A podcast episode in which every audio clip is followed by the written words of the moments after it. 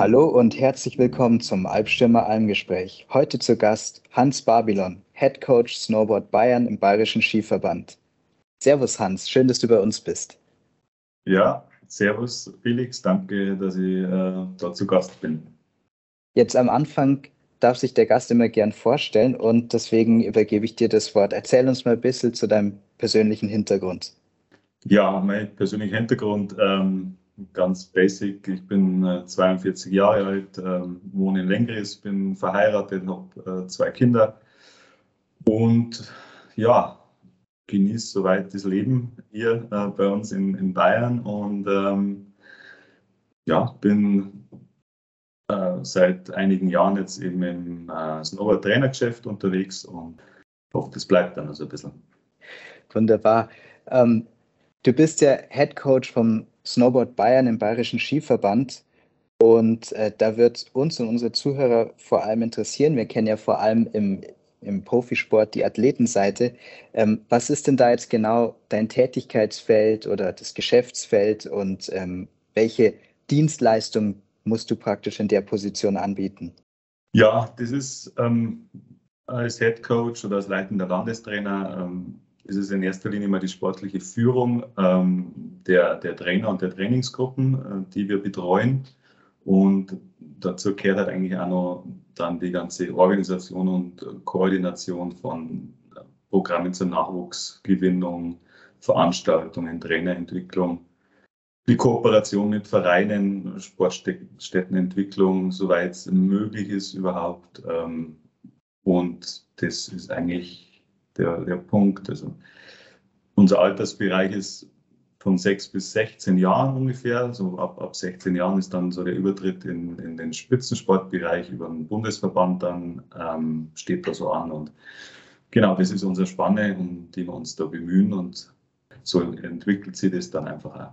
Bist du jetzt in deinem Team ganz allein tätig oder hast du noch Mitarbeiter, die dir zuarbeiten oder die verschiedene andere Aufgaben übernehmen? Also ich habe zum einen mal mein Trainerteam, das sind auch ähm, sechs hauptamtliche Trainer, die in dem Bereich arbeiten und dann kommen noch ca. 20 äh, Minijob- oder Honorarkräfte mit dazu. Und ansonsten, was den, das Backoffice angeht, das ist einfach die Geschäftsstelle vom, von, äh, vom Bayerischen Skiverband mit dem Geschäftsführer und dem stellvertretenden Geschäftsführer und einer Marketingabteilung das sind äh, die in der Geschäftsstelle sitzen und je nach Bedarf habe ich dann teilweise einen Praktikant für so Veranstaltungsunterstützung mit im Boot. Okay, das heißt also, deine Kunden im klassischen Sinne sind die Athleten selbst und auch die Kooperationspartner. Ja, im Endeffekt, wenn man jetzt, wenn man das jetzt mal so aufs Kunden, äh, auf die Kundenebene runterbricht, dann ist es zum einen ähm, würde ich das ein bisschen unterteilen dann, je nach Altersstufe. Das heißt, wenn wir in dem klassischen Nachwuchs- und im Nachwuchsgewinnungsprozess drin sind, sage ich mal, das ist eigentlich unsere Kundengruppe, sind es die Eltern der Kinder. Also die müssen wir ansprechen und für die müssen wir unser, unser Angebot verständlich und attraktiv rüberbringen, dass die von dem Angebot oder von den Möglichkeiten einfach ähm, Notiz nehmen und für sich dann denke, okay, das ist eigentlich cool für meine Kids, da wollen wir sie schicken. Je ähm, weiter das in der Altersstufe einfach in der, mit der sportlichen Entwicklung geht, ähm, desto mehr wird dann eigentlich unser Kundenbegriff dann schon mit dem Sportler an sich verknüpft, wobei das generell muss man ja sagen, das sind einfach minderjährige Kinder und Jugendliche. Das sind dann eigentlich auch immer Familienentscheidungen, aber natürlich, je älter so ein Jugendlicher wird, desto eigenständiger trifft er dann seine Entscheidungen und desto mehr Gewicht nimmt er so eine Entscheidung dann innerhalb einer Familie an. Also von dem her ist das so ein bisschen ein Konglomerat. Und das andere ist natürlich unsere, unsere Partnerorganisationen äh, und Partnerfirmen, die wir haben. Das ist auch relativ umfangreich, weil wir da einfach in der Mitte von unserem sportlichen System sitzen. Das heißt, da in dem Übergang dann zum äh, Spitzensport im Bundesverband da kommen dann einfach Organisationen wie ähm, Olympiastützpunkte mit rein, äh, die Bundesstützpunkte, äh, wo die Kinder ab einem gewissen Alter zentralisiert werden. Der ja, Forschungseinrichtungen wie das IAT, wo man nachwuchsspezifische ähm, ja, Grundlagensachen entwickelt und Partnerfirmen, die uns unterstützen, Partnerskigebiete. Das, äh, in, dem, in dem Rädchenwerk sitzt man da mittendrin und muss dann die Kontakte pflegen und Kontakte knüpfen und ähm, so gut es geht für uns nutzen. Mhm. Ähm, kann man denn sagen, dass es, das ist eine sehr beliebte Frage bei uns, gab es dann in deiner Arbeit äh, drei Meilensteine, die jetzt äh, für äh, Snowboard Bayern besonders herausstechen würden? Oder äh, kannst, du, kannst du dazu was sagen, bitte? Meilensteine an sich, ja. Also ich kann es jetzt, glaube ich, schwierig auf, auf, auf Snowboard Bayern äh, runterbrechen, aber wenn ich jetzt meine, meine, ähm, meine Karriere als, als Trainer im Leistungssport betrachte, ist es mit Sicherheit einfach mal ja, die, diese Entscheidung, überhaupt in diese, in diese Richtung zu arbeiten. Also dieser Schritt zu dem Berufstrainertum ist mal der erste große Schritt. Der zweite Schritt war jetzt in meinem Fall, denke ich mal, auch die, dann die Ausbildung in der Diplomtrainerausbildung in Köln, dann einfach das, da das Fundament zu setzen, dass man einfach die, die fachliche Basis und das Know-how dann so komplementiert zu, zu der sportspezifischen ähm, Ausbildung. Und das andere ist natürlich, wenn man jetzt Meilensteine spricht, dann ist es schon so, dass seit ähm, drei bis vier Jahren ähm, dem Bayerischen Skiverband oder der Bayerische Skiverband der Sportart Snowboard die Möglichkeit gibt, einfach personell sich weiterzuentwickeln. Da ist dann im Endeffekt auch meine Position daraus entstanden, die hat es vorher in dem äh, Rahmen eigentlich gar nicht gegeben. Und eben durch, diesen, durch die Möglichkeit, hier personell sich weiterzuentwickeln, sind natürlich auch die Möglichkeiten für Snowboard Bayern insgesamt einfach ähm, größer geworden. Mhm. Interessante Entwicklung. Wie seid ihr denn bisher die Vermarktung eurer Angebote angegangen? Also sowohl auf Athleten- als auch auf Kundenebene?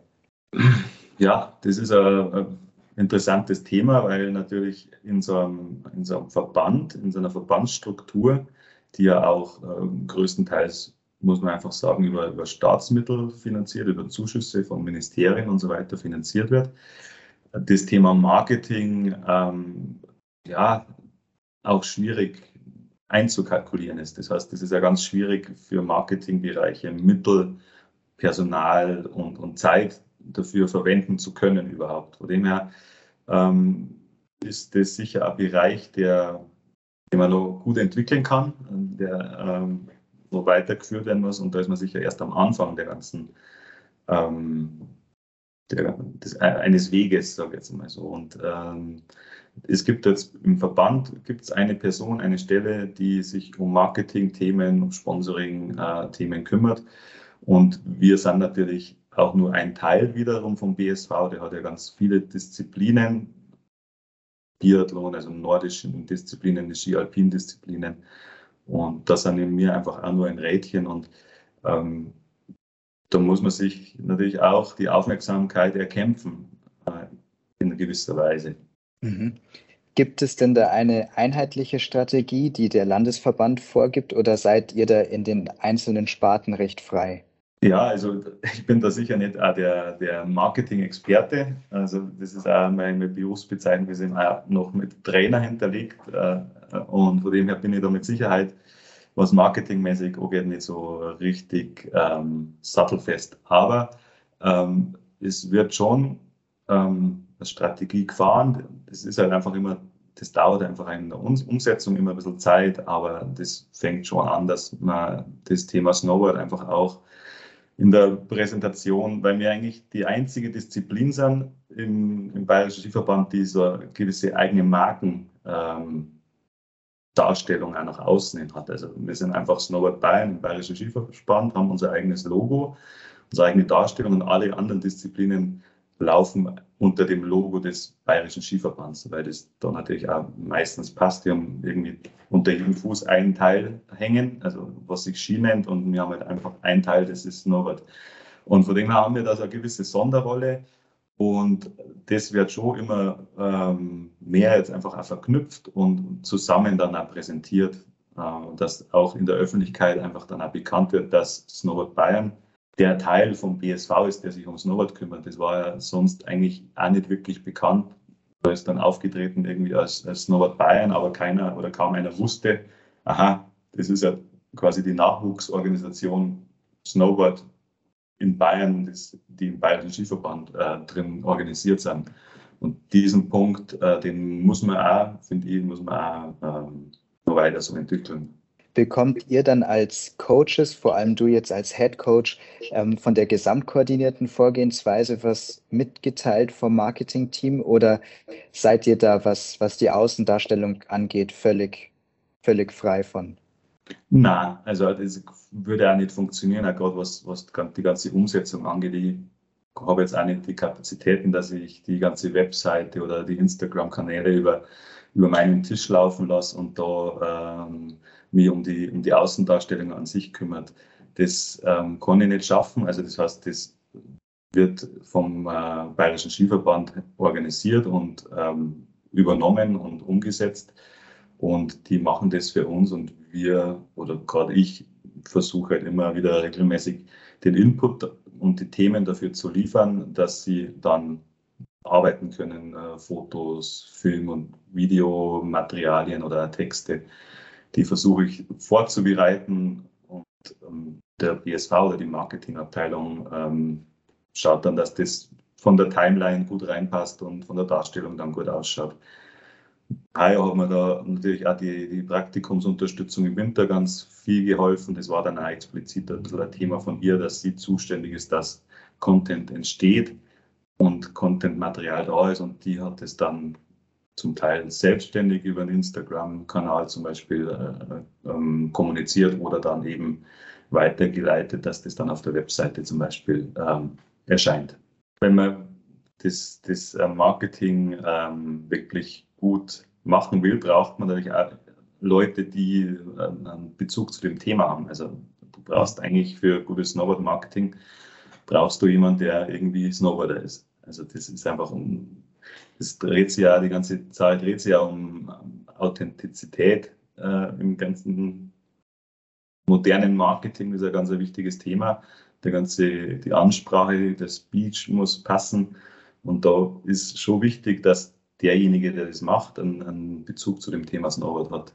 Äh, aber das ist natürlich bei uns in den Verbandsstrukturen nicht so leicht umzusetzen, weil ich habe es ja vorher schon mal geschildert, bei mir im Aufgabenbereich einfach sehr viele Themen ähm, aufschlagen und da habe ich im Endeffekt keine, meine Prioritäten liegen da ein bisschen woanders. Jetzt hast du ja als Head Coach Snowboard Bayern im Bayerischen Skiverband einen sehr guten Überblick über den, über den Snowboard-Sport in, ja, in Deutschland auch, würde ich sagen. Ähm, da wird uns mal interessieren, was ist denn gerade der Status quo im bayerischen Snowboarding? Der Status quo, ähm, ich sage einmal so, wir haben, äh, wir sind da auf einem deutlich aufsteigenden Ast, was die ganze Sache angeht, was das Snowboarden angeht. Es war ja doch auch gerade rund um die 2010er Jahre und oder sagen zwischen 2010 und 2020 war keine einfache Zeit für Snowboard-Sport an sich oder für Snowboarding. Die Industrie und die Absatzzahlen der Industrie sind einfach deutlich nach unten gegangen und da hat man jetzt, erkennt man jetzt seit so, ja, es hat ein bisschen vor Corona schon bereits angefangen, dass die Kurve ein bisschen nach oben geht. Und ähm, wenn ich jetzt mit Leuten aus der Industrie spreche, die sagen eigentlich, okay, das ist echt jetzt wieder am Wachsen. Man sieht jetzt auch viel mehr wieder Kinder einfach auf dem Snowboard, ähm, die ganzen Snowboard-Moms und Dads, die jetzt so zwischen 30 und 40 sind, die die Boomzeit äh, Snowboarding äh, als selber als Kind oder Jugendlicher mitgemacht haben die bringen ihre Kinder halt auch wieder jetzt auf Snowboard und das merkt man eigentlich deutlich. Und von dem her ähm, ist das einmal ein sehr positiver Trend. Was natürlich äh, kompliziert ist, ist im ganzen Snowboard-Geschäft, dass da die Vereins, die klassische Vereinsstruktur eine sehr geringe Rolle noch spielt, leider. Wir haben in Bayern ein paar ganz starke ähm, Clubs, die Snowboard-Arbeit machen. Die machen das auch sehr gut. Aber es ist jetzt keine breite Masse. Also wir haben jetzt da keine 50 Vereine in Bayern, die irgendwie Snowboard-Programm ähm, anbieten. Also das, äh, das hat man nicht. Und von dem her ist es nur eine sehr, sehr kleine Gruppe, die gerade auch Snowboarden als, als Sport ähm, sich ja, auf die Fahnen schreibt. Aber es ist von der Qualität her, sind wir da jetzt mittlerweile äh, ganz gut aufgestellt, muss man sagen. Mhm. Mich würde mal interessieren dazu, jetzt hat ja meiner Meinung nach, also Frage an dich, ähm, auch die Entwicklung im Freeski dazu beigetragen, dass vielleicht Snowboarden nicht mehr so der alleinige Freestyle, Freeride, Wintersport war. Ähm, wir haben gesprochen mit der Sabrina Chuck-Markley vom, vom Olympiakader und ähm, sie meinte auch, dass die Entwicklung der True Twin Twin Tip Ski dazu geführt hat, dass Snowboarden nicht mehr so für sich alleine die Winter-Fun-Sportart Nummer eins bleiben konnte. Wie siehst du das?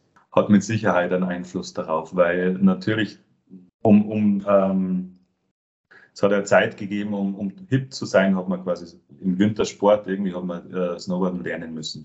Und ähm, dann kamen die Ski rauf und Skifahren konnte eigentlich ja konnten ja relativ viele und äh, mussten eigentlich das Ganze nicht neu lernen.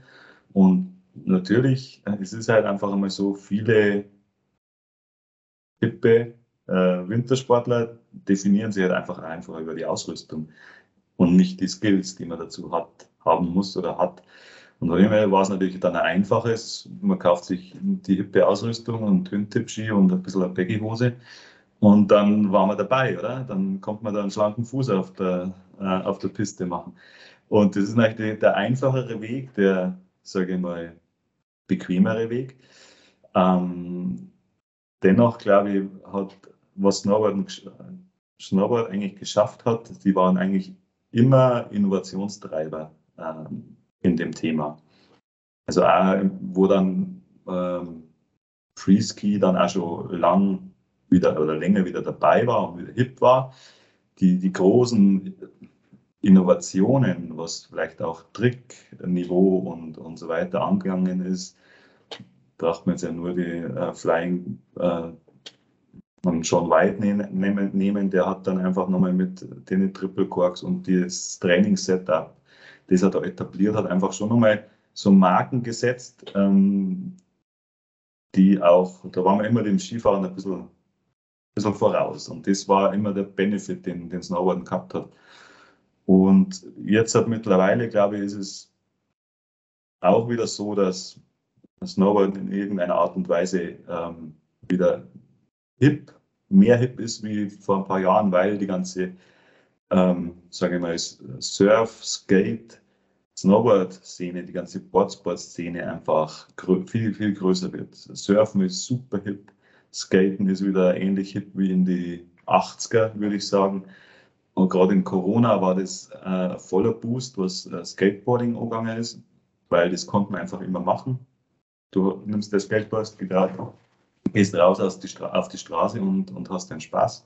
Da waren ja zur Corona-Zeit sämtliche Teile für Skateboards, Rollenachsen, Lager war auf Monate hinaus verkauft. Hast du nichts mehr gekriegt. Alle waren leergeräumt, weil sich jeder Skateboard gekauft hat und rausgegangen ist. Und durch in dem ganzen Kontext ist einfach, wird das Snowboarden ein bisschen mitgezogen. Wobei man einfach auch sagen muss, dass Snowboarden die, die schwierigsten Grundvoraussetzungen hat. Ähm, zum einen einmal, weil es halt teurer ist, wie jetzt halt Skaten oder Surfen auch. Du brauchst halt jede Menge Ausrüstung, muss man einfach leider sagen. Du brauchst, oder vermeintlich braucht man Skilift, ein Skigebiet, wo man halt äh, hochbefördert wird, äh, teure Infrastruktur. Äh, es geht nur in ganz ausgewählten Regionen, also irgendwo, wo es einen Berg hat, wo es kalt genug ist. Es muss alles zusammenpassen. Und das macht es insgesamt einfach für Snowboarden äh, sehr schwer, sich da zu entwickeln, ohne dass man sagt, okay, es ist einfach eine voll elitäre Sache. Also das bringt ja einer, einer ganzen Sportart auch nicht weiter, wenn man sagt, okay, das kann sich halt einfach nur noch leisten, wer überdurchschnittlich verdient. Und da muss man einfach super aufpassen und da muss man, glaube ich, auch mit Konzepten und Ideen dagegen steuern.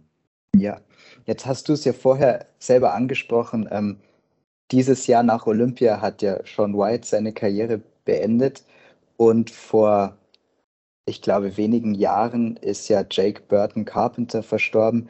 Würdest du sagen, dass das bis heute die Wegbereiter für diese große Popularität des Snowboardings sind und absolut nicht wegzudenken, um den Snowboardsport weltweit verbre zu verbreiten? Also da ist wahrscheinlich Jake Burton noch mehr wie Sean White ähm, äh, äh, Marke und das ist ja dann tatsächlich ist ja eine Marke geworden. Und ähm, aber es sind natürlich ganz, ganz viele, äh, wo das Thema dann groß gemacht haben, weil es natürlich auch schon immer wieder die verschiedenen Spielarten im Snowboarding gegeben hat. Und da hat halt ja jede Spielart so ihre, ihre Meister gehabt und ihre Vorbilder und ihre Helden. Und es sind mit Sicherheit, ja, die bekanntesten, gerade schon weit war dann einfach einer, der, wo der groß geworden ist und wo der bekannt geworden ist, auch nochmal die ganze Marketingmöglichkeiten und auch die, die, die, die Art des Marketings sich nochmal sehr stark verändert hat im Vergleich zu vorher. Also das ist nochmal ein bisschen breiter geworden. Vorher waren es einfach die, die Macs, die Szene-Macs, wo du auf dem Cover warst und da war eine große Nummer. Aber das ist ja in der Zeit, in den Nullerjahre und in die Zehnerjahre dann doch auch sehr viel diverser geworden, wie Marketing betrieben wird. Und das hat mit Sicherheit auch dem äh, Sean White dann sehr geholfen. Aber würdest du denn sagen, dass Sean White durch seine Triumphe dazu beigetragen hat, das Snowboarden so zu verbreiten, dass auch sehr viele in der Zeit gestartet haben mit dem Sport? Na, erstaunlicherweise nicht. Ähm, der, große, der große Hype der große Boom, der war eigentlich in den 90er Jahren äh, vom Snowboarden. Also sage ich mal so 94 bis 98, 99, 2000 sowas. Da waren, ich glaube, da haben die allermeisten angefangen mit Snowboarding. Und es ist dann sicher nochmal noch mal angestiegen, und, aber nicht mehr, so, nicht mehr so rapide in die, in die Nullerjahre. Und dann hat es mal so ganz eine kurze Phase vor, vor dem Plateau gegeben und dann ist es äh, echt in den Keller gegangen, leider. Mhm. Wir sind ja hier ähm, beim Angespräch auch immer sehr an, an persönlichen Meinungen interessiert. Das macht ja den Podcast auch aus. Und da würde mich abschließend dazu deine Meinung interessieren. Und zwar, wie stehst du persönlich zu dem, was Sean White dem Snowboarding hinterlassen hat? Weil jeder weiß ja, dass Sean White in der Szene selbst jetzt nicht so ähm, beliebt war. Er war sehr popkulturell beliebt für Snowboarding. Und ähm, ja, wie gesagt, also wie, wie stehst du zur Hinterlassenschaft von Sean White für das Snowboarding auf der Welt? Was er, was er geschafft hat, ist, wenn man jetzt und da beschäftige ich mich beruflich natürlich auch viel damit, das ist der Leistungssportbereich. der hat einfach ähm, neue Ansätze reingebracht, äh, wie man das Tricklevel erhöht. Er hat sich einfach Privatpipes gebaut und am Ende eine Schnitzelgrube hingestellt. Oder so, das hat einfach vorher eigentlich keiner gemacht. Von dem her hat er da natürlich einen, einen Einfluss hinterlassen und auch die, die, die Ernsthaftigkeit des Trainings ähm, hat der eigentlich auch nie wirklich verheimlicht und ähm, ist da relativ offen damit umgegangen, dass er einfach super hart trainiert und arbeitet, um sein Tricklevel, um sein Riding-Niveau nach oben zu bringen. Und das war natürlich, sage mal, die, das Neue in der Snowboard-Szene. Ähm, das ist ja auch nur so, so, dass eben im Snowboarden soll alles immer nach Zero Gravity ausschauen, alles easy sein und ja, äh, yeah, und am Ende steht man unten und, und jubelt. Ähm, wobei natürlich auch das, ja, es ist natürlich auch das Thema Freestyle ist auch sehr dominant, die dominante Sparte, was, was Snowboarding angeht in der Öffentlichkeit, aber äh, insgesamt gesehen ist natürlich auch Snowboarding noch sehr viel diverser wie jetzt nur Freestyle. Aber die Öffentlichkeit nimmt in der Regel eben diese Leichtigkeit, die dieses Freestyle vermittelt, einfach sehr gerne auf. Okay, ähm, jetzt mal ganz anderes Thema und zwar zur aktuellen Covid-19-Pandemie gefragt. Ähm, ihr seid ja in einer Sportart, in der ja, die sehr materialintensiv ist, in der man sehr weit reisen muss, zum Teil, um den Sport durchzuführen, im Leistungssport extrem, aber auch als Hobbysportler. Ähm, wie, was sagst du, ist im Moment die Entwicklung im Outdoor-Sport bezogen auf die Pandemie? Hat sich da viel verschoben? Ist das Snowboarding schwieriger zugänglich geworden? Haben die Materialengpässe auch den Leistungssport betroffen? Ähm, ja, die Materialengpässe sind im Leistungssport eigentlich gar nicht zu spüren. Das Material für die Profis, das sind ja dann doch größtenteils auch einfach ähm, ja, Prototypen, Serien, die da gefahren werden. Die haben eigentlich in den Firmen, in den Fabriken dann doch die Priorität oder ist einer in so geringer Stückzahl, dass das dann einfach halt gemacht wird. Und die Verfügbarkeit von Materialien, was ich jetzt weiß, ist da in der, in der Industrie schon zu spüren für einen breiten Markt, quasi, dass einfach, wenn jetzt ein Hersteller in Fernost äh, produziert und 10.000 Bindungen bestellt und dann kriegt er halt plus 5.000 am Ende. Das passiert, aber das hat jetzt keinen Einfluss auf den, auf den Leistungssport an sich. Ansonsten Zugänglichkeiten, es war halt dieser eine Winter, der bei uns die, die Schließung der Skigebiete äh, zur Folge gehabt hat äh, äh, durch die Pandemie. Das war einfach sehr schwer zu organisieren, aber da hat es einfach von, von der Regierung doch Ausnahmeregelungen gegeben für, für Leistungssport, für Spitzensport.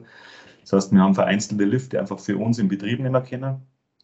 Und das Erstaunliche war natürlich, ähm, dass man dann ohne diesen, ja, diesen Druck des regulären äh, Touristen quasi sich, was einen Spitzensport oder was einen Leistungssport angeht, äh, super entwickeln hat können, weil man hat einfach Trainingszeiten gehabt, wann man es brauchte, wann man wann es am besten war für den Sport und nicht, wann es am besten war fürs Skigebiet. Man hat Infrastrukturen dann ganz speziell aufbauen können. Man hat dann plötzlich auf einer Piste Platz bekommen, um was aufzubauen, wo man sonst hat gesagt, ja, das geht nicht, weil da brauchen wir einen Publikumsverkehr. Und dann in so einer Situation ging es halt dann, dass man da dann zum Beispiel ähm, Setups aufbaut äh, auf an guten Locations und ähm, freie Zeitwahl gehabt hat. Und ähm, das war dann fürs Riding-Niveau für unsere Sportler eigentlich super gut. Kehrseite der Medaille war natürlich, dass der, die Entwicklung von Nachwuchsleuten, die jetzt nicht schon in dem System drin waren, ähm, so gut wie unmöglich war in der Zeit. Mhm. Und der bayerische Snowboard- oder Skiverband ähm, Snowboarding Bayern, wie, wie seht ihr das mit der Entwicklung des Tagestourismus, der in der Pandemie stark zugenommen hat? Also, dass die Leute für einen Tag über die Skigebiete herfallen und dann wieder abreisen. Hat euch das beeinträchtigt? Naja, das war ja quasi so eher so im Anfang dieser Saison so der Fall, äh, wo Österreich die Grenze immer noch mit Quarantäneregeln, Einreiseregeln ein bisschen zu tun hatte. Hm, Im Endeffekt, nein, stört hat uns das nicht wirklich beeinflusst oder nicht gestört. Es ist, war ja klar, dass es so passiert. Äh, das war vorhersehbar. Ähm, für die Skigebiete war es eigentlich gut, weil die hatten natürlich ein Jahr davor super harte Zeit und jetzt in diesem Jahr war wenn man es genau betrachtet, war eigentlich fast jedes Wochenende schönes Wetter. Und ähm, da haben sie die jetzt wieder, sage ich mal, die Verluste vom Vorjahr ein bisschen ausgleichen können. Das ist halt auch für uns ganz wichtig, weil wir natürlich einmal wieder auf so Partnerschaften mit Skigebieten angewiesen sind, wo man eben versucht, auch Infrastruktursachen oder Trainingsstätten für uns zu entwickeln und das funktioniert halt nur, wenn du Skigebiete hast, die irgendwie gut über die Runden kommen und damit äh, Ressourcen und Kapazitäten haben, uns da zu unterstützen, weil wir das natürlich, was gerade im Nachwuchsbereich ist, äh, angeht, äh, nie finanziell in einer Weise bezahlen können, was da eigentlich dann geleistet wird, wenn wir mal anfangen, da für uns was aufzubauen. Würdest du sagen, dass die ähm, dass es da mehrere Faktoren gab, die dazu geführt haben, dass immer mehr Leute äh, so tagestourismusmäßig in die Skigebiete einfallen. Also zum Beispiel die, der Ausbau der Infrastruktur am Berg selbst, ähm, dass der Wintersportler aktuell so ein Full-Service-Erlebnis nachfragt und teilweise ohne Ausrüstung anreist und alles leid. Würdest du sagen, das hat dazu beigetragen, dass die, die Skigebiete auch immer überfüllter geworden sind? Ich glaube, das, weil man jetzt die Skigebiete betrachtet, die kommen jetzt aus dem Oberland, ist es einfach so, dass sich das äh, Nutzerspektrum jetzt nochmal ein bisschen erhöht hat. Ähm, dieser ganze äh, Bereich ähm, Skibergsteigen, Skitouren und so weiter. Man, wenn man das jetzt mal so anschaut, dann ist halt einfach bei unserem Pranek, da gehen am Tag wahrscheinlich äh, 2000 Leute zu Fuß auf den Berg rauf. Und die fahren natürlich auch alle mit dem Auto dann den Berg hin und brauchen dann unten den Parkplatz und äh, benutzen die Infrastruktur wie jetzt Toiletten oder ähm, gehen auf der Skipiste, wo es vielleicht daneben so einen äh, Skitourenweg gibt. Also, also das Nutzungsspektrum und äh, hat sich erhöht. Es hat auch, finde ich, was, was mit, mit dem Marketing von eigenen, eigenen, äh, einigen Outdoor-Brands zu tun. Die haben natürlich da vor ein paar Jahren dann entdeckt, ja, okay, also dieser ganze Fitness-Bereich, der boomt. Was kann man denn Fitness im Winter, Skiberg steigen? Und da entwickeln wir jetzt mal noch Massenprodukte und äh, schicken die Leute los damit. Da hat mit Sicherheit die Industrie einen großen Anteil daran, dass die Entwicklung so äh, gekommen ist, wie sie, wie sie jetzt ist. Ähm, ob man das natürlich gut findet oder nicht. An sich finde ich es ja gut, wenn sich Leute in der Natur bewegen und ähm, dann da äh, mit der Zeit zum, zum, Beispiel, oder zumindest mit der Zeit der Sensibilität dann auch ähm, dafür haben, was Natur eigentlich ist und wann störe ich die Natur und wann störe ich nicht die Natur. Ähm, was, wie soll ich sagen, was ist gut? Definitiv ist es bei uns in Bayern zu viel, was in den Bergen los ist. Das ist meine ganz persönliche Meinung. Ja, das sehe ich, sehe ich ganz ähnlich. Ähm, also das ganz, das ganz Schlimmste, also wenn ich jetzt, machen wir jetzt wahrscheinlich gerade sehr viele Feinde, aber Feinde, aber das ganz Schlimmste, was ich jetzt so sehe, äh, sehe ist einfach dieses, die E-Bike-Nummer. Die ist, muss man sagen, für unsere Region ähm, der absolute Overload, was, was die Nutzung der Berge als ähm, Freizeit ähm, für den Freizeitbereich angeht, weil du hast Leute irgendwo auf dem Berg, die eigentlich da überhaupt nichts zu suchen haben, die kein Gefühl haben, die nicht wissen, was sie da eigentlich tun und ähm, da jetzt plötzlich hinkommen. Ich meine, das ist ja so ein E-Bike, da hockst du drauf, das ist ja wie ein Motorrad. Und meiner Ansicht nach sollte das auch, sollte jedes E-Bike so ein Nummernschild hinten drauf haben und dann ist klar, okay, du kannst bis hierher fahren, aber nicht weiter. Und da kommst du halt dann nur weiter, wenn du zu Fuß gehst oder halt irgendein Gerät ohne Motor. Das ist zwar klar, ein bisschen gemein für die, die es vielleicht körperlich nicht mehr schaffen oder die einfach eben körperlich nicht die Voraussetzungen haben, da mit alleiniger Muskelkraft hochzukommen. Aber ja, mit dem Motorrad darf man auch nicht überall rumfahren. Und die sind mittlerweile eben mit 5, 6, 700 Watt da an der Kurbel und einem Akku, der bis nach Verona reicht. Ja, das, das kann nicht gut gehen auf Dauer. Ich, ich finde ja, es ja super, dass du das so direkt sagst und ähm, mit Sicherheit ganz viele, die das ganz genauso sehen. Aber ganz viele, die das anders sehen. Die auch, ja. ähm, welche Entwicklung erwartet denn der Bayerische Skiverband für die Zeit nach der Pandemie oder auch für die Zukunft des Snowboardings?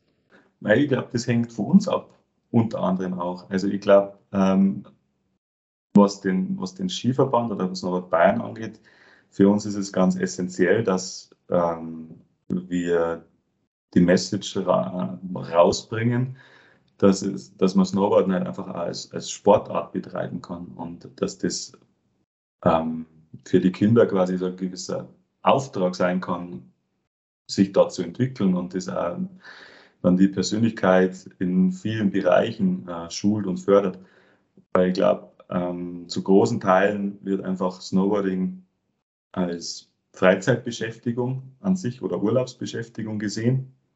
Das macht man mal oder man geht halt mal im Winterurlaub und geht mal ein paar Tage snowboarden und so. Das, das ist, glaube ich, so der, der Punkt. Aber äh, für uns ist es halt wichtig, weil wir natürlich dann bestrebt sind, Kinder Nachwuchsleistungssport, Nachwuchssport, Vereinssport und das ganze Thema ähm, zu entwickeln, dass, dass wir vermitteln, hey, Snowboarden kann, ist eine Sportart und das kann man das ganze Jahr betreiben und es ist ganz wichtig auch, dass man, selbst wenn man Snowboarder ist und das ist ein Wintersport, dass es da im ganzen, in der ganzen Vorbereitung und im ganzen Umfeld, wenn man da sich aussucht, ich will das als Sport betreiben, dann ist das ein ganzjahressport. Dann lernt man einfach automatisch äh, Skateboarding dazu, dann geht man Wakeboarden, Surfen. Man macht ganz viel ähm, Boardsportarten nur außenrum in der Vorbereitung dann für die, für die Wintersaison. Und ich glaube, das ist die Message, die müssen wir ranbringen. Und dann, glaube ich, sind ja viele Familien dazu bereit und sagen, okay, hey, Junge, du hast das Snowboarden ausgesucht und cool, äh, geh zu, dem, zu der Trainingsgruppe oder zu der Gang und äh, mach das, weil dann weiß ich, du hast den, das ganze Jahr über einen Auftrag, weil ich glaube, so machen das auch viele Familien. Entweder soll das Kind ein Instrument lernen oder ähm, eben irgendein sportliches Hobby oder irgendein anderes Interesse, Wasserwacht, Ministrant, Bergwacht, wie auch immer, gibt es ja verschiedene, verschiedenste Sachen, aber die sollen sich eine Sache aussuchen oder vielleicht auch zwei oder drei. Und da sollen sie aber dranbleiben und sich weiterentwickeln. Und das müssen wir, glaube ich, die Message müssen wir heranbringen und sagen, hey, das ist eine geile Art, das Kind das ganze Jahr über irgendwie in der Bewegung zu halten, gesund zu ähm, entwickeln, weil, weil es einfach kontinuierlich dran ist. Und wie siehst du im Gegensatz zu der Entwicklung der Sport oder bei für den Sportler die Entwicklung der großen Events im Snowboarding, also Freeride World Tour, Olympische Winterspiele, X Games und so weiter? Was glaubst du, wie geht es da weiter? Ja, das ist jetzt eine verdammt schwierige Frage. Gell?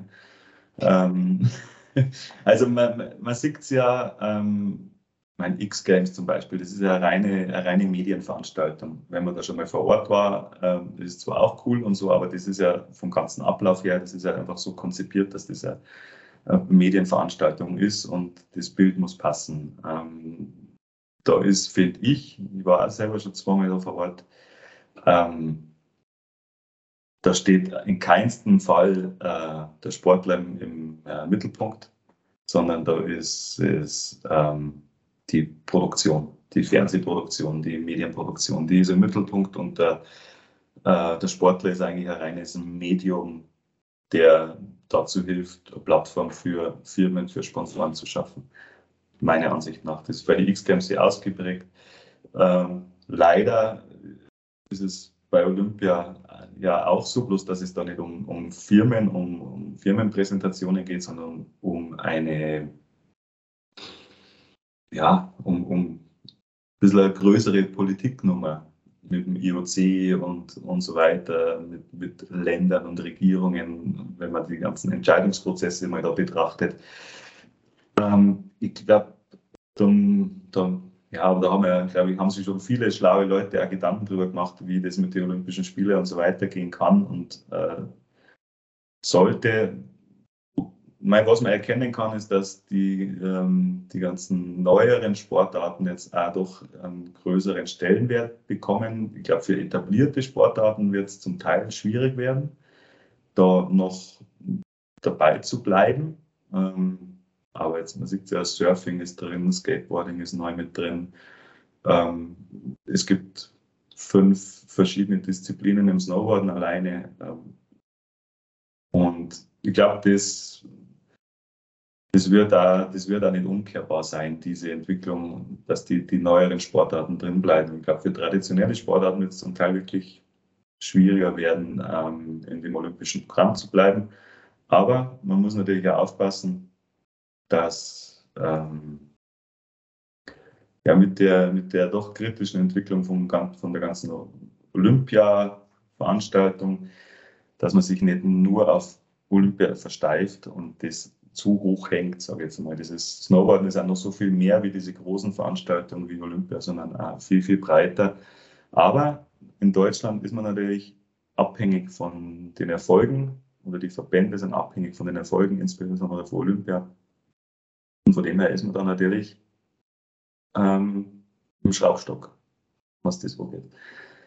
Sonst, ich glaube, so Formate wie jetzt halt gerade im Snowboarden, diese Natural Selection Sache, äh, hat er ziemlich eingeschlagen. Die gibt es jetzt, glaube ich, erst seit zwei Jahren oder drei Jahren und ist ziemlich groß geworden. Aber ich glaube, die müssen auch den müssen auch, glaube ich, aufpassen, dass sie nicht überpacen und nicht überschießen. Also jetzt gerade der letzte Stopp, wenn man den genau anschaut, äh, wo es da mit dem Flugzeug an den Gletscher in Alaska geflogen sind und haben da ihr, ihr Finale von der Natural Selection gemacht.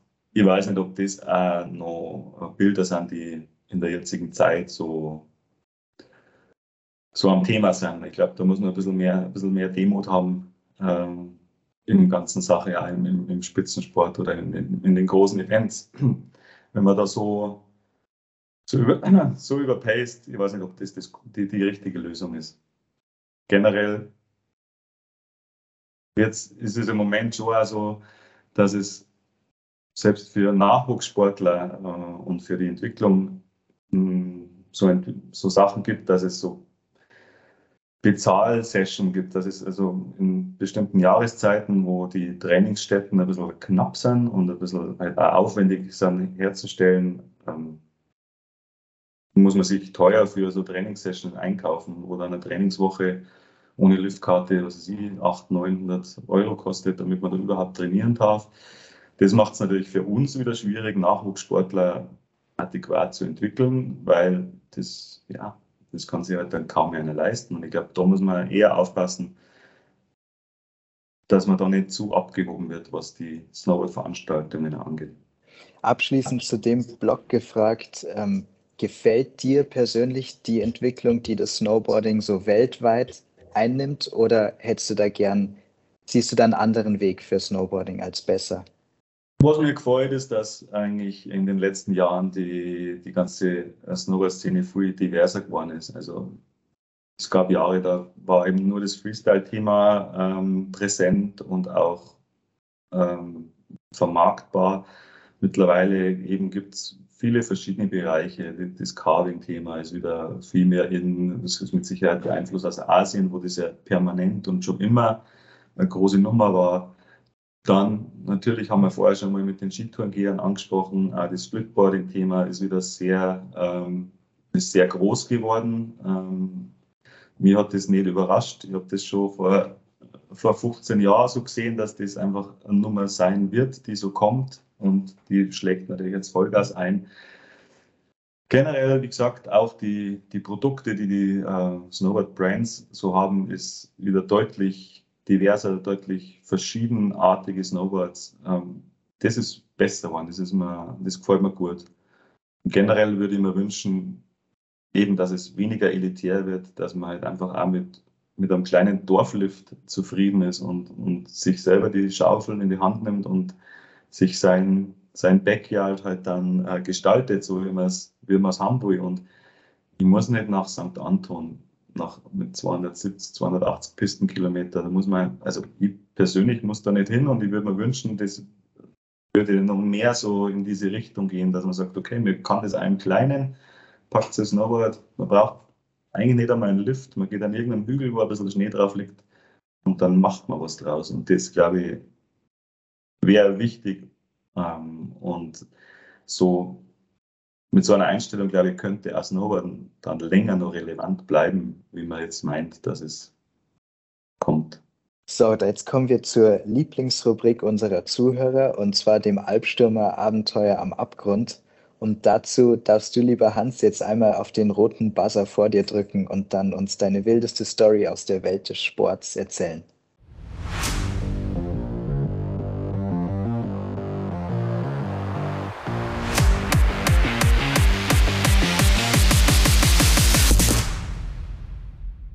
Ja, also ich glaube, da muss ich fast zwei Geschichten erzählen. Ähm, die eine, weil sie so brutal in das Klischee passt, ähm, wie, wie Snowboarden eigentlich äh, lange Zeit äh, in der Öffentlichkeit gesehen wurde. Ich war als, als Trainer dabei bei Olympischen Spielen in, in Vancouver 2010 und ähm, war damals für, für die Snowboard-Cross-Mannschaft mit äh, als Trainer dabei. Und unser Sportler hat, äh, der, David Speiser äh, aus Oberstdorf, der hat damals einfach unser, die Punktlandung hingelegt und von uns wurde erwartet, dass wir Top-8-Platzierung äh, fahren und wir wurden Achter. Hat da im, ist ins kleine Finale gekommen, damals äh, mit Vierer-Hits eben. Und dann gibt es ja das Deutsche Haus, wo man sich so trifft und wo der, der Treffpunkt ist für alle. Und dann war man dann natürlich ein bisschen am, am Feiern oder nicht einmal besonders wild, das war nicht das Thema. Also die Feier, das war. Ich, aber ich sitze dann an der Bar von diesem deutschen Haus und stelle mir halt gerade einen Drink. Und dann sitzt neben mir ein relativ bekannter deutscher Sportjournalist. Man kennt ihn der im Fernsehen, Sportschau und was es ist, so halt einfach bekanntes Gesicht. Und dann spricht er mich so relativ schwach von der Seite an und sagt, ob ich hier der Busfahrer wäre. Ja? Und äh, ob, ob ich ihm denn jetzt irgendwas zum Kiffen organisieren könnte. Weil ich bin ja Snowboarder. So. Also da hat es mir fast von meinem Stuhl übergehauen, äh, muss man sagen. Und ja, leider, leider weiß man ja da kaum was zu antworten, wenn man so, so, so von der Seite angesprochen wird. Aber ja, und für mich hat es gezeigt, okay, also äh, der Weg, dass, dass irgendwie Snowboarding sowohl irgendwie eine coole Lifestyle-Sportart ist, sowohl aber auch eben eine Sportart, wo den Namen Sportart auch verdient. Ähm, der Weg ist noch lang, habe ich mir gedacht. Und ähm, ja, da, da ist noch viel Arbeit vor uns und vor allen, die irgendwie ähm, deren Herz für Snowboarden schlägt. Und genau, das war eigentlich die Geschichte fand ich schon sehr einprägsam und werde nie vergessen, glaube ich. Ähm, die zweite Geschichte war eigentlich, ja, so, so, so eine Mischung zwischen wild und traurig eigentlich. Ähm, ein Jahre davor bin ich ähm, mit einem Kumpel unterwegs gewesen in den, in den Anden in Peru mit dem Snowboard, relativ verrückte Sachen und haben halt da, ähm, ja, sind da in der Cordillera Blanca auf ein paar so äh, Berge gestiegen und sind dann mit dem Snowboard abgefahren. Ähm, die Topografie von den Bergen ist relativ steil und wir haben uns da über Jahre eigentlich schon vorbereitet und sind immer so steile Sachen gefahren und war so ein bisschen unser, unser Spleen, so Steilwand fahren mit dem Snowboard. Und waren halt da einfach relativ gut drin in dem Thema und haben da ein Tal nach dem anderen äh, abgewandert und mit dem Snowboard runtergefahren. Und da haben wir so eine Agentur gehabt, die uns immer für die erste Etappe so einen Eseltreiber organisiert hat, wo wir unser Material und Essen und Snowboards aufgeladen haben. Und der ist mit uns dann in das Tal hintergegangen, hat uns da abgeliefert. Und wir haben ihm gesagt, okay, in fünf, sechs Tagen holst du uns wieder. Und ähm, genau. Ja, und so der Trip für uns ist ja ganz gut verlaufen, haben alle gesund oder zu zweit, wir sind wieder gesund aus, aus den Bergen rausgekommen, alles gut, haben ein paar spannende Sachen befahren können ähm, und haben dann unsere Snowboards und unser Equipment eben mit der Agentur, die haben uns dann gefragt, ja, war es okay, könnte man euch das Zeug irgendwie abkaufen? Sie kommen ja so schwer an gutes Material in Peru, ja, Schneeschuhe, Rucksäcke, Snowboard, Boots. Haben wir dann alles sehr relativ ja, günstig da lassen. Wir waren froh, weil dann haben wir das Übergepäck beim Rückflug nicht mehr dabei gehabt und die haben sich gefreut, weil sie cooles Equipment in ihrem, in ihrem Laden halt gehabt haben. Und ein Jahr später ähm, kriegen wir dann eine Nachricht von dem äh, Menschen von der Agentur und der fragt halt so, ja, hey, ähm, wie ist denn das, wie, wie kann man so ein Snowboard reparieren und so, gell? Ich so, ja, jetzt, was ist denn kaputt und äh, erklär mal und ja, da, so die Kante und ist rausgerissen und überhaupt, das hat so ein bisschen einen Knick.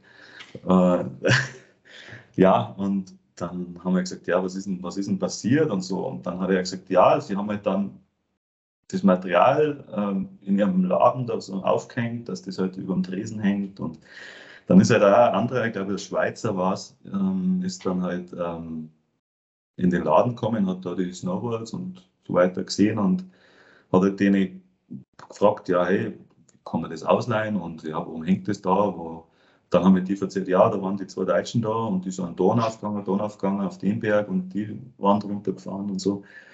Ja, und dann hat sich der halt das ausgeliehen und ist da halt auch äh, unter anderem ein Berg für uns da ein Aufgang und der ist halt leider, ist dem halt ein Fehler unterlaufen, ist da gestürzt und hat den da halt die Bergflanke runtergehauen und unten in einer, in einer Gletscherspalte rein und hat es halt leider nicht überlebt, aber der wurde halt mit dem Board geborgen und das wurde dann wieder bei denen abgegeben und die wollten halt fragen, ob das wieder repariert werden kann.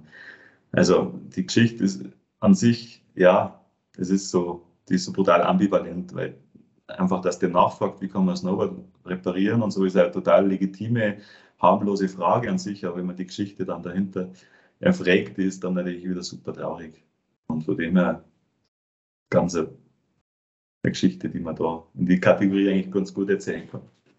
Das waren auf jeden Fall zwei sehr lehrreiche Geschichten, auch für, für unsere Zuhörer, was wie das Snowboarden so dasteht und auf der anderen Seite die zweite Geschichte, dass es Leute gibt, die ja mit solchen Materialien lange, lange Sport machen könnten und das auch unheimlich wertschätzen anscheinend.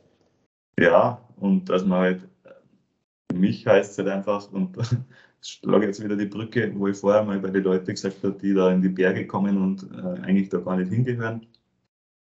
Ich glaube, man muss sich einfach immer überlegen, was, was kann man machen und was schafft man und für was bin ich vorbereitet. Und wenn man irgendwie dann halt unvorbereitet irgendwo reinstolpert, kann das halt einmal böse ausgehen. Und ähm, das ist eigentlich die lehrreiche Geschichte. Ja, also beeindruckend.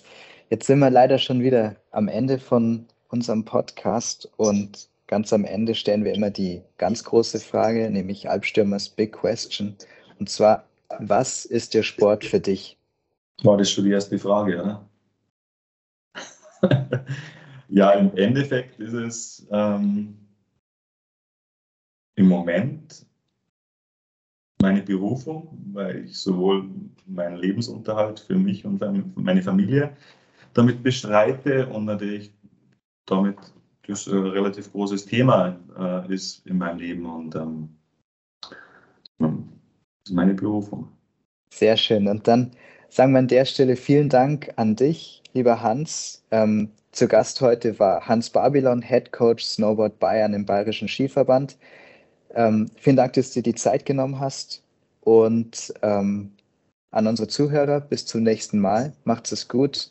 Und dann wie immer aus München. Servus. Oh.